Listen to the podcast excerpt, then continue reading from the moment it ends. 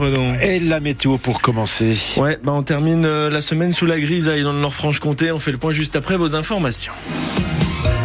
Une permanence agricole pour répondre aux problèmes administratifs des agriculteurs. depuis hier, les services de l'État proposent des permanences pour permettre aux agriculteurs d'obtenir des réponses rapides et adaptées à leur situation et leurs besoins.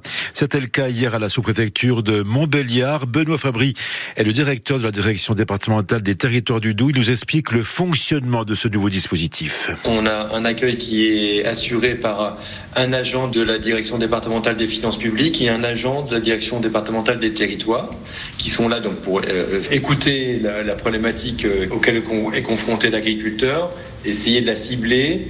Et à partir de là, on met en place des visioconférences avec les personnes ressources de la direction départementale des finances publiques ou, ou de la direction départementale des territoires. On a plusieurs services qui peuvent être mobilisés au sein de nos deux structures. C'est euh, une troisième structure qui est concernée on fera le relais et la personne euh, sera recontactée. On a un back-office avec les autres services de l'État et les permanences, c'est plutôt une, notion de guichet unique pour accueillir euh, les exploitants agricoles et bien comprendre les difficultés auxquelles ils sont confrontés. Et une autre permanence aura lieu ce matin de 9h à midi à la direction départementale des territoires à Belfort. Toutes les infos à retrouver sur francebleu.fr.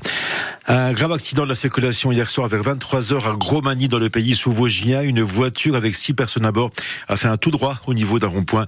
Le véhicule a percuté un muret. La conductrice de 35 ans et un enfant de 14 ans ont été transportés dans un état grave à l'hôpital Nord-Franche-Comté.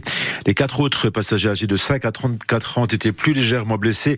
Plus d'une vingtaine de pompiers ont été mobilisés pour cet accident. Euh, comme chaque année, le mois de mars est consacré à la prévention contre le cancer colorectal. Et à cette occasion, l'Institut national du cancer lance une nouvelle campagne d'information pour euh, sensibiliser les Français à l'importance du dépistage de ce cancer qui touche chaque année en France plus de 47 000 personnes et à l'origine de 17 000 décès. Et pourtant, il existe un dépistage simple et efficace à réaliser chez soi tous les deux ans. Mais malheureusement, seulement 34% des Français concernés, les femmes et les hommes de 50 à 74 ans, effectuent ce test et c'est largement insuffisant, Victor Delande.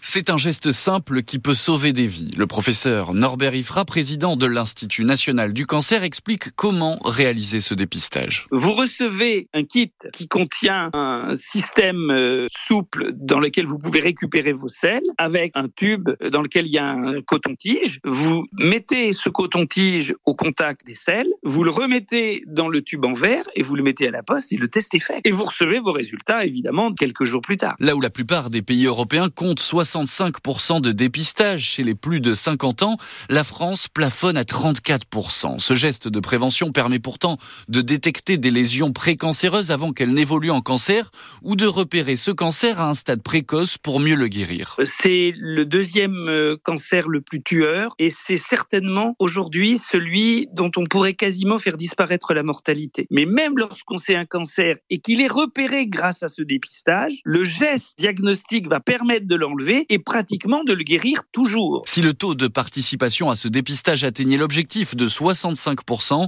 5700 cancers colorectaux et 6600 décès pourraient ainsi être évités chaque année. Et sur France2.fr, vous retrouvez tout le programme de Mars Bleu, comme par exemple une marche cet après-midi au départ du CCAS de Grand Charmont dans le pays de Montbéliard.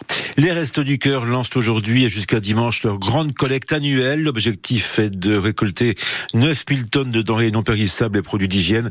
Notez que France Bleu, partenaire des Restos du Cœur, diffusera ce soir à partir de 21h10 le concert des Enfoirés. Une star de l'humour est annoncée pour l'inauguration de Pays de Montbéliard, capitale française de la culture. Ce sera le 16 mars sur le parvis de l'Axel à Montbéliard et la star en question, c'est Jabel Debbouze. Il sera posté sur un bus avec l'humoriste d'un courtois L'annonce a été faite euh, hier par les organisateurs qui ont présenté la liste des événements culturels et musicaux.